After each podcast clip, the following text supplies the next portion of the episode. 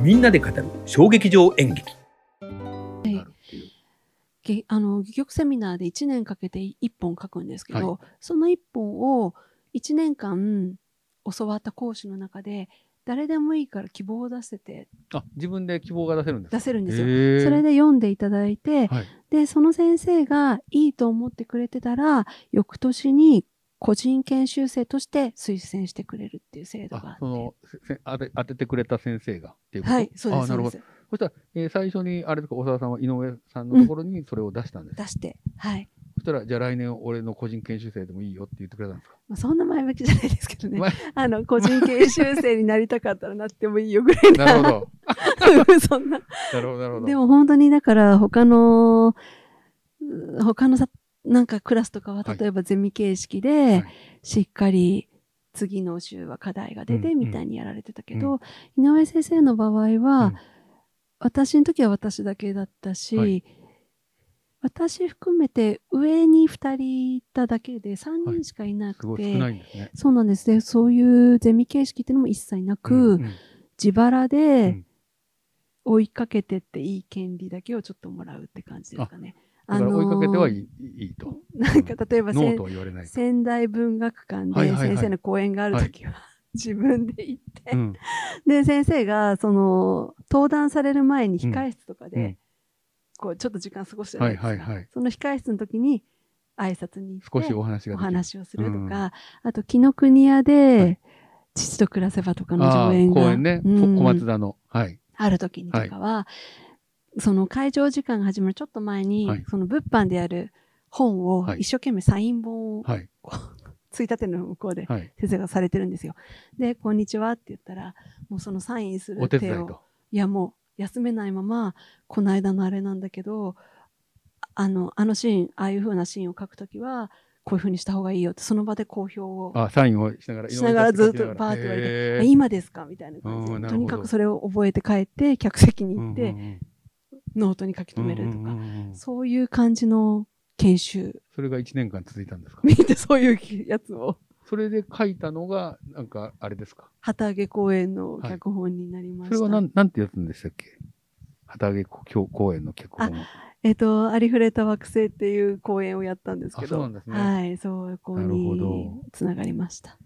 そそれをあの、えー、と井上先生は見に来られたんですか？いえいえいえ。はい。井上さん先生とのなんかその思い出はそういうような感じで割とこうつかず離れるみたいな感じ。もうそれがね、先生が亡くなる2年前なんですよ。ね。本当にもう最後だったので、で、先生が亡くなって初めて、ちょっとちゃんと真剣に書こうと思ったのが、乱歩の恋文って作品だったんですけど、だからもう、亡く、まあ先生がその亡くなられてからいろいろ奥様とかとも、はいまあ応援してくださったりとかのつながりははい。ありつつって感じですかね。ランプの恋人の画像データがなくなってるなもう。ランプの恋人僕も拝見しました。シアタートラムのネクストジェネレーションで。にそれが選ばれて、すよね。はい、最初は王子小劇場で上演したんですあけど、そうなんですね、はいはい、はい王子小劇場って今花丸学習会がなんかねやってるそれが劇団旗揚げしてから第3回目の公演で、はい。でそれがシアタートラムのネクストジェネレーションにはいはい。選ばれて、まあ初めてうん劇作家としてちょっと認知され始めたこれは小学校の時に読んだポプラ社の江戸川乱歩シリーズは影響してるんですか？今思うとしてんのかもしれないですけど、うん。その時は全然してなかったですね。じゃあさっきのちょっと井上久志さんの話にちょっと戻ると、はい。あの僕井上久志のあの展覧会に行ったことがあって、はい。横浜のあの文学館でやった展覧会ご覧になりました？はい。はいはい、見ました。あれものすごかったんですよ。で、はい僕その時にあの本を買って井上さんのその図録みたいな資料のうん読み込み方が尋常じゃない。なんですよ。うん。もう異常にすごい量の本を読んでて、劇作一本作るのにうん何時間かかってるんだろう。いやー、だから、先生と出会ってから以降は、もううかつに物が書けなくなりましたね。いや、うん本当にこれは大変な仕事だなと、あの、もう実感したんですけど、うん、身体で。で、多分、長田さんもその薫陶を受けてるわけなので、この、えー乱歩の恋文を書くときも、江戸川乱歩の資料とかたくさん読まれたんですか読みましたし、あとは登場人物が目にした景色を私も見てから描こうと思うようになったので、なるほど。あの、島とかにも行きましたね。その奥様が生まれた島とか。あ、そう、ランプの、うんあで、二人が出会った島とか、はい海とか、はい あの、どんな景色をずっと心の中で忘れないでいたのかなとかをうん全部自分の肉眼で確かめて、あ。はい見てから書くってことをやりました。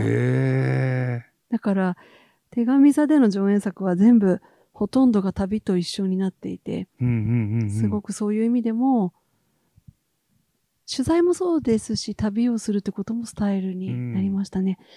青の果てっていううん。宮沢賢治のはいはい。宮崎健ことをさん、あれ、よかったですね。書いたときは、カラフトに賢治が旅に行はいった、はいはい。あの話だったんで。カ、ラフトがだからまだ日本の領地だったそうだったんです。日露戦争で勝った時に。はい、あのそのね時の日本の最北端はカラフトだったので、はい。はだからサハリンまでうん行って、同じ旅程でうんどうやって旅行ったんですか？なんかパスポートを。あ、そうです、そうです。なんかルートは一回ハバロフスクかなんかから行くあ、そうです。もうなんか、北海道から船は出てないですもんね。はい。でも、私はもう飛行機で、日程の関係うんで飛行機で行っちゃったんですけど、行ってすごくいろんな経験が、でも宮沢賢治もはいカラフトに行ったということですよね？そうですね、その宮沢賢治がい行った場所に、そこまでちゃんとうん島藩という行っか、て、あの、もうロケハンみたいなことをはい。して。で、自分もそこでたどり着いたこととか、うん感じてることとかを全部劇作うにん落とし込みながら書いて、いや、あれもよくできてましたよね。ありがとうございます。うん。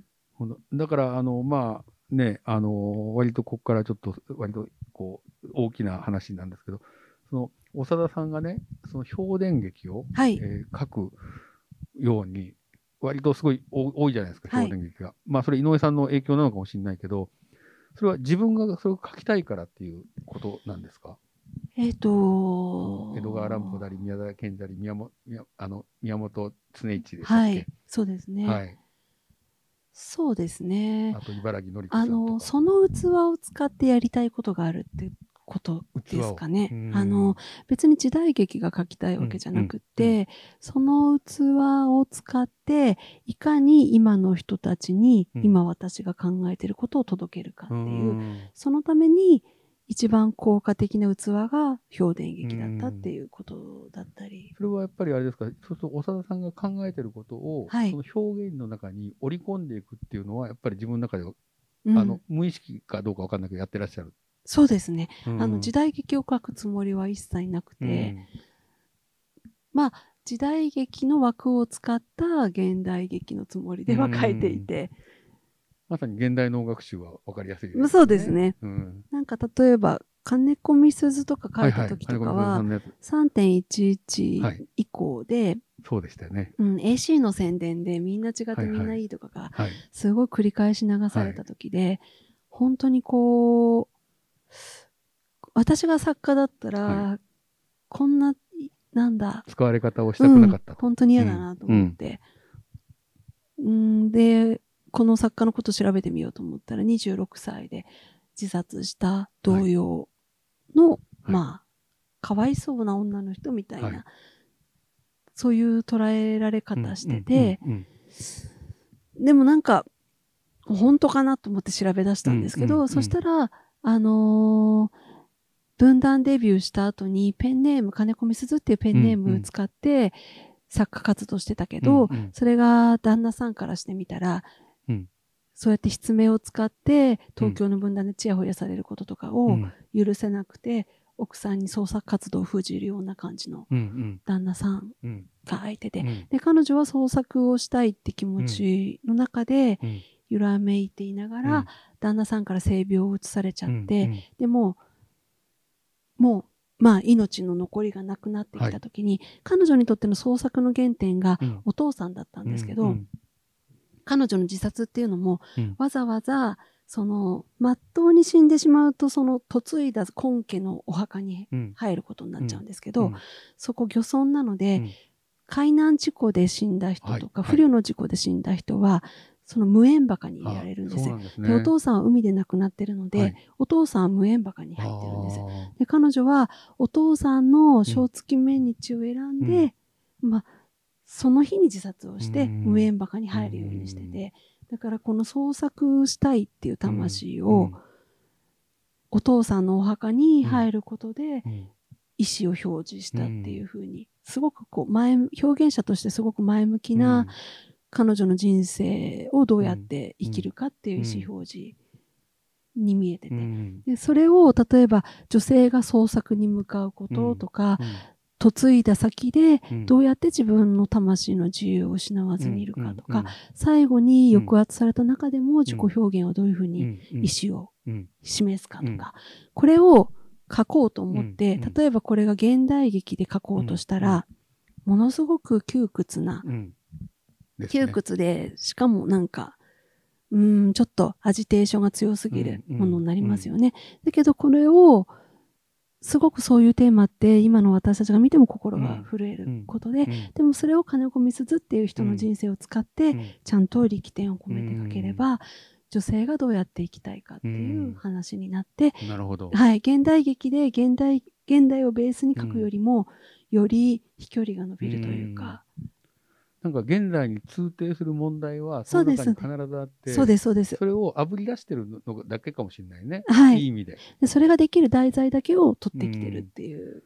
だからそれはそれができるかもしれないっていう仮説を立てるんですかそうです、そうです。かん、かん、まあ、勘でっていうか。で、これいけるんじゃないかな、じゃあ調べてみよう、はい金子みすだと、あ、こういうことがあったんだ、うんで、資料をどんどん増えていくうんうんうん分に、いろんなことが見えてくる。そうです。あと基本的にもう本に書かれてることは劇作にする必要はないと思ってるんで、あの、自分だけの着眼点が何かあったら書けるっていう。だから最初に何かいろんなことで違和感を感じたら、そこの違和感を種にして掘っていくって感じですね。はい。その時になんかちょっともう一回あの突っ込んで、はいあの僕、創作者にインタビューするのすごい好きで、はい。突っ込んで聞きたいんですけど、最初に、そうするとですね、今の話を聞くと、書き始めるまでうんすげえ時間かかりませんか、最初に。かかりますね。ですよね。はい。だから、ある宿題のなんか資料が膨大にあって、はい。それを読み込みながら自分で考えて、その思考と仮説の繰り返しを追追ってながら、これだったらいけるんじゃないかっていうところにたどり着くまで書けないですよね、多分。そうなんです。やっぱそうですか？はい。うん。その思考の過程はどんな感じになってるんですか、それは。やっぱよ読むと、あ、こういうことがあったんだって。で、これだと、ここうーを、んあの、フューチャーした方がいいかもしれないとか、ね。でもやっぱり、はいそんなに回り道してる時間はないんですよね。うんうん上演活動が年に2、3回はケツがあるからね。ね、ある、うんあるわけですからね。だから、そこはもうちょっと勘としか言いよううが、ん。もう後戻りはしないはいはいはい。で、掘っていくって感じそこをどうやって構成していくのかっていうような仮説も見ながら、うん、多分最初にこれだって行く前の、うぞうむぞうの段階で取捨選択は多分しててあるんでしょうね。そこがだ、だからその時に大量のインプットが役に立ってるのかもしれないおですね。そらく。これだったら、あまあだから偉人伝とか、うんもうすでにお話になってることをなぞり、なぞることには意味がないと思ってるんで、自分の立脚点うがんありそうだってことだけを探してるって感じですね。なるほどはい。いや、なんか創作のね、うん。どういうふうにしてらっしゃるのかな。でね逆に言うと、まあ、いろんなね、あの、はいプロダクションがあると思いますけど、まあ、ケツもあるけど、やっぱその資料を読み込まないといけない。はい。そうすると、例えばなんですけど、本当に読み込むのに、あの、すごい大変なやつだと、何日ぐらいかけて何冊ぐらいの本を読むんですか？えーちょっと、なんか、具体的には本当に言えないんですけど、はまあだから、一作書くために、そういう旅とか、そういう取材は別にしても、うん資料本とかだけでも段ボール3箱半とか、そんぐらいにはなっていくんで、まあ、そそういうのをバーって読みながらってことなんだとはそうそう。ダンブル3、4箱が、わかんない、金子みすずの本とか、宮本丈一の本とかっていう、そうです、そうですダン。ボールが、あって。あその、いくつかの選択肢が、これがまた横につながったりすることもちろん、んあります、もちろうんん。はい。なんだろう、例えば、そうですね、あのーまあ、宮沢賢治を書くうんサハリンで、はい。サハリンでの旅で、はい韓国の、はい。韓国から来たおじいさんとえ帰る間際に出え会ったんですよ。はい。それで、あの、本当に、サハリンから明日帰るぞっていううん。雨上がりの王子製紙工場の跡地を見に行って、まだ工場の瓦礫みたいなのがそのまま、あ、サハリンに。うん、あっって、たんですね。それを見に行ったんですけど、で、バス待ってたら、うんおじいさんがやってきて、うんで、おじいさんがまあ、片言の日本語でうんはい。喋りかけてくれて、へで、え。そのおじいさんは、子供の頃、うん。日本統治下で、はいあの、日本人の家族と暮らしてたんですあ、って。はいはい。で、日本人の家族がうん。引き上げて、自分は一人ここに取り残されて、うん。で、一人で帰られるようになってから初めて朝鮮半島に帰ったんだけど、うん。自分にとっての生まれ故郷はうん。ここだから、死ぬ前に一度ここに来たかったっておっしゃってて、でも向こうの人たちはそういう感覚はうん。わからないって言ってて、で、今、私と出会ったことでうん。日本語をうん。思い出して、あ、喋ってると。う。ん、今、あのーうまく喋れてるかわからないって言ってたけど、でもとっても上手に喋ってくださってて、でも死ぬ前に日本語うがん。話せてよかったっていうふうにおっしゃって、うん。ただのバス停での出会いだったんですけど、ずっとそのことが記憶にあって、で、それから何年かしうてん手紙座での新作で、その、海越えの花た。ちっていう、海の話はいあのーはいはい日本、まあ、朝鮮半島に終戦を取り残された日本人女性たちをモチーフにした作品をそこではい。書いたりとか、あ、これはチラシがちょっとありました。はい。こんなのですね。うんはい。その時の出会いの記憶とか、うんそのぬくもりとか絆みたいなものとかを信じながら、私にとっての真実はそれだから、うんそれで作品を書こう、うんちゃんと消化しようっていうふうにつながっていったりとか。はい。な一個のなんか旅がそういう部分につながっていったりとかありますね。そうそう、その時にインスパイアされたものをはい今度書いてみようかなというので、あの、やっぱりそれが創作につながっていくと。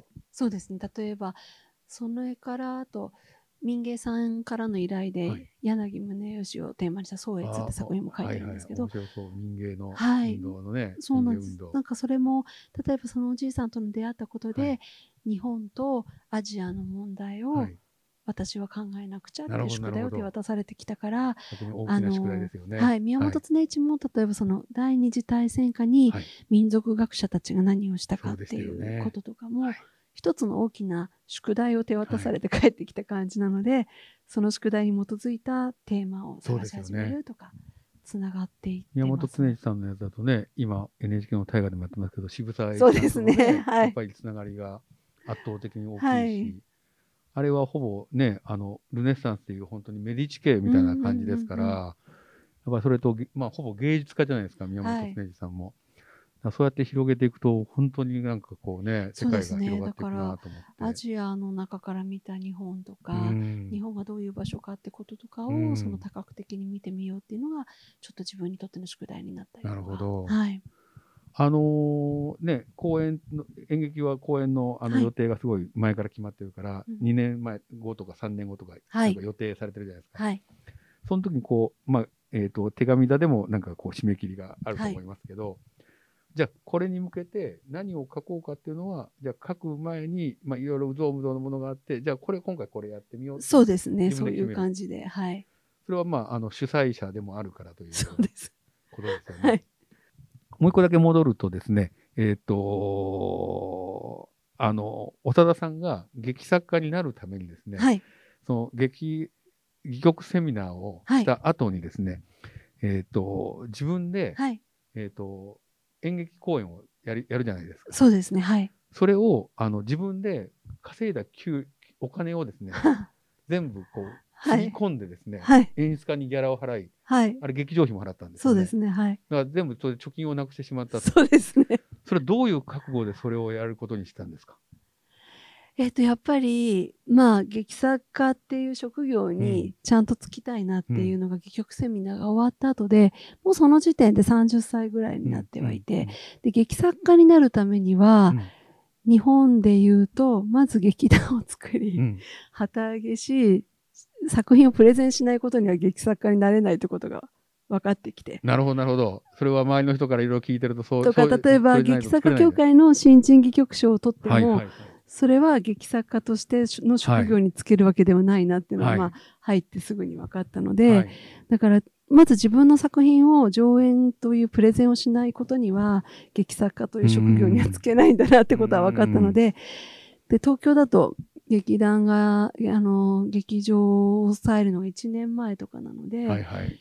だからセミナー出てすぐに、はい。とりあえず当てはないけど、1年後に旗揚げしようと思って、劇場だけ抑えに行って、はいで、本当に、劇団とかもなくうん。契約にうん来たので、うん。玉山さんっていう当時の支配人の方が驚いて、はい。え、本当にできないよって言われて、できないスタッフもうん、できないよって言われキャスて、キャストもその決まった。決まって誰誰もいなくて、できないよってすごい熱量ですよね。でまあでももそういう意味で1年あるから、は。はい。でもとりあえず、整ってから取りに行くとまた1年先じゃないかと思ってたんで、はい。まず取ろうと思って、うん。で、手付金だけ払いに行ったんですけど、そしたらまあ、今、ここで今は日上演してる劇団が、うん。公演終了後にお茶会をやるみたいだから、うん。見てったらって言われて、ん。で、見て、うん。で、それがすごくいい作品だったので、はいで、劇場契約に行ったから書き上げた脚本をはい自分の分と劇場に渡そうと思って2部持ってたんですよ。で、それを見て、はい。ああ、あの主演の人いいなと思って、で、終わった後に、あの、来年、ここで旗揚げしようと思うんですけど、出てもらえませんかってす脚本を。渡して割とス、トレートなオファそその相手が千田拓也さんだー。ったんです。すごいじゃないですか。で、もう一人、それが、これが最初の縁ですか？最初の縁です。で、それからずっとね、そうです。やってらっしゃるから、すごい縁ですよね。で、それで美術も素敵で、はい。で、お茶会には美術家さんもいらしたので、杉山さん。そうなんです。す。あの、杉山至さん。っていう、うん。全然知らなくて、僕らは青年なファンなんで、もうみんな知っいやてます。、私は本当に全然それも知らないぐらいで、来年旗揚げしたいんですけど、美術をお願いできませんかって。で、イタルさんは、いや、僕は、本当にそんぐらい無知だったんで、これから旗揚げする人の美術は、僕はちょっと引き受けてないんだよって 言われて、まあでも脚本があるんなら、読んでみて、読んでみて一応決めるよって言って持って帰ってくれて、ね天そうなんです。もう天文学者の話をはい。たまたま書いていて、で、イタルさんお兄さんが天文学をされてる方で、これはちょっと僕が引き受けなきゃいけないと思ったからって言っておっしゃってすくださって、ね。旗揚げ公演の美術とか、あとはいイタルさんからぶあの舞台監督とかね、あ、紹介してもらった。紹介していただいたりとか、千田拓也さんからいろいろ紹介してくれたりとか、千田さんはその時は演出じゃないんですよね。主演をやってました。だから演出をその時は長田さんがやる。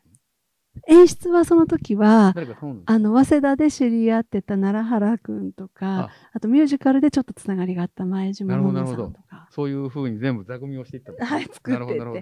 で、最初に井上先生に見てもらったのが二人芝居だったんで、はい二人だと採算取れないなっていうのは自分でも分かってたんで、あと13人出てくる芝居を作って、同時上映しました。同時上演と。は。ないるほど。いろいろ計算はされてね。はい、それは。うん。で、やっぱり3回目ぐらいまでで、うこれまで10年ぐらい社会人をやってて、うん。普通にボーナスが出る会社だったんで、うんうんうんでもその分の貯金は全て使ない果たして。。すごいですよね。いや、その覚悟っていうのがやっぱりな、すごいなと思って、やっぱそれはそれで覚悟を持ってやったことは、どどうですか？今になって。やってよかったなっていう。いや、べ、なんだろう。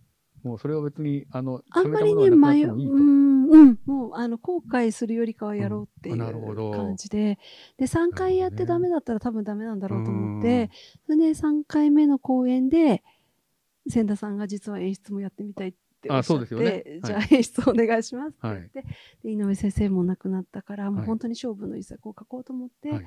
書いたのが乱歩の恋文っていう作品で。そ、れで、あの、はい。ネクストジェネレーション。に。うん入って、なんか、もの、そこも物語ですね。じもう、う本当にん、。それで、あの、サラリーマンを辞めました。なるほど。もう行こうって思って、これでやっていこうと。やっていこうとうん思って。。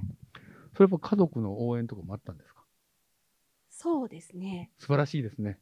いろいうろん説得は、いや、でもそれをやっぱり理解してくれて、応援して、やってみたらって言ってくれたのが良かっ最初たと思います。に結婚、まあそ、最初にとか言って、違う、一人しか結婚してないんですけど、結婚した相手がは演劇以外のジャンルの方だったので、もともとそのサークル活動で演劇をやってたけど、自分で劇団作ってからは、稽古もすべて自分で取り仕切って、はあのーまあ、打ち合わせとかも深夜になるじゃないですか。はい。だから普通に終電とかがザラになるっていうか。で、やっぱり、すごく説明はしてたんですけど、はいはい劇作家になるためにはうん。上演活動をしなきゃいけないから、はいはい。上演活動するために稽古が必要で、うんうんだから家にうんうん帰ってこなくなりますっていうのを説明してたんですけど、やっぱギクシャクはしたんですよ、最初は。まあ、そりゃそうですよね。説明はしてたのにとか思ってたんですけど、でもそうし、その時やっぱ話し合って、でもちょっと今はやってみたいので、もし本当にこれが許せないんだったら、多分ちょっと離婚しないとダメだと思うけど、どうしますかねなるほど。割とそこまで、あちゃん話とガチで話をした。ガチガチな話して、うんうんそしたら、やらないと後悔するんならうんやってもいいですっ。ていう話し合いになり、じゃあやります。いや、なんか、なりました。すごい話ですね。なんかい、今、僕、この年になってからやっと思えるんですけど、はい。お金はね、後で何とでもなるような気がします。あ、そうですか。でも、この年になるの分からなかった。うん。うん。だから、それは本当に怖いことだと思うしね、あの、暮らしていけなくなるかもしれないっていうね。そうですね。やっぱ。りリスクがあるから、それはすごいなと本当思いますけど。まあでも本当に、公演ってやっぱり一回旗揚げを始めちゃうと、もう、2回、3回っていうのは、そうですね。そのもう、手紙だでまたやるんですかって話うんになりますもんね。あともう1年後の劇場をあ取り続けなきゃいけないっていうと、途中で活動やめるの大変になっちゃうんで、もう自分だけの問題じゃなくなっちゃってるっていうのもありましたね。あの、このポッドキャストもそうだけど、やっぱ始めたらね、ずっと続けないとちょっとねダメですよね。ちょっと手紙だのホームページをちょっとこうお出ししますけど、はい。こんなのなんですけど、本当に、もう何年目ですか、これ？2009年に。そうです12年目。ね。うん。ですよまあちょっとね。コロナで公演中止にしたから、はい今一回お休みをしているんですが。なんか千田さんとはその、うん。たまたまそれで出会ってっていう。そうです。あれ、あの、ちなみに、あの、千田さんのお父さん、千田明彦さんっていうですね、あの、有名な朝日新聞の記者で劇評家だったんですけど、うんはお会いになったことはありますか？もちろん、その千田さんが上演してからは、あ、きあそこ見に来ていらっしゃっええたのか。何度も見に来てくださって。ねえ、本当に舞台に対する愛が本当に。はい、もうそういう意味ではすごく、なんだろう、親戚みたいにねえ思ってくれてましたね。ちょっと早すぎましたね、うんお父さんね。逆に近すぎるから書けなくてごめんねって、すごいあわかります。くれてで。僕は劇評の学校に行こうと思ったのは、本当に千田明彦さんの朝日新聞の記事で、うん。で、すごく見出したのが、あの、ケラさんのフローズンビーチうん。の朝日新聞の劇評を見て、はい。なんだこれはと思って、見に行って、うんそれが紀ノ国屋ホールで35歳ぐらいの時かな。うんそれでものすごいまた見に行くようになったんですね。やっぱりすごく勇気をくれますよね。いや、だから千田さんの文章だけで本当に。うんなんかすごく旗揚げ公演直後で、いいものはいいよってうん認めてくださったりとか、世界に誰か一人でも認めてくれる人がいるってだけで、いいよね、ねそれ、は。次も書ける力になるというか。あ、僕もそう思います。うんあの、この、みんなで語る小劇場演劇もそういうメディアになっていけるといいなと本当に思うのでそれ、は本当に。なんかねこういう人いいよって言ったら紹介してください。はいそしたらちょっと呼んでここでお話をしてですね、あの僕もいいなと思ったら、はいどんどん広めていきたいと思いますので、なんか本本当に、あの、見てるよとかはい褒めてくれる人がいるだけで、当にい嬉しいですよね。無駄じゃないっていうか、どっかに届いてるって思えるから。表現者ってそういうとこありますよね。はい。お金じゃなくてそ、それだけでいいっていうのが絶対ありますよね、本当に。はい。で、えっ、と、ちょっともう時間があれなんですけど、えっ、と、ちょっと、えーで、まあ、あの、えっ、と、えー長田さん、割とその表現劇が結構多くて、僕もすごいたくさん見て面白かったんですけど、